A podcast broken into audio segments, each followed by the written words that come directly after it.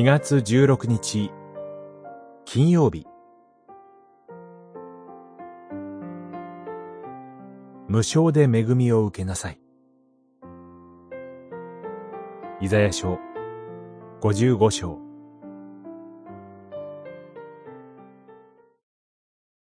来て、銀を払うことなく穀物を求め、私に聞き従えば、良いものを食べることができる。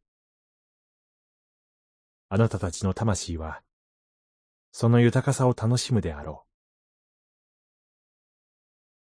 五十五章、一節、二節。乾燥地帯では、水も穀物も、葡萄酒や乳も高価なものです。それなのにお金を出さずに買い求めなさいと言われるのですから、不思議な招きです。ただでもらえるのです。招かれているのは、努力してこの世のものを得ている人たちです。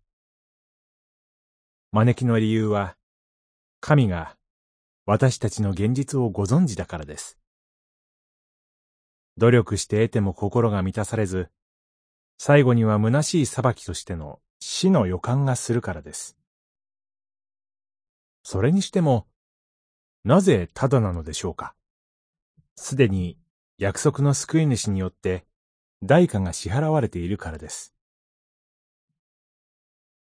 ただより高いものはないと戸惑う私たちに預言者は言葉を変えて語ります。それは悔い改めの勧めです。悔い改めは、もっと理解しがたいことでしょう。けれども、招きに応じる人たちは幸いです。悔い改めは、人生の方向転換です。神とキリストに向かうのです。私たちの罪の解決のために、キリストの尊い命が支払われています。どんなに大きな問題を抱えていても、私たちの神に立ち返るならば、豊かに許してくださるのです。それだけではありません。聖書を通して、ご自身を掲示しておられる主の思いは、人間とは全く違うのです。主は、ご自身の望まれることを必ず実現されるお方です。祈り。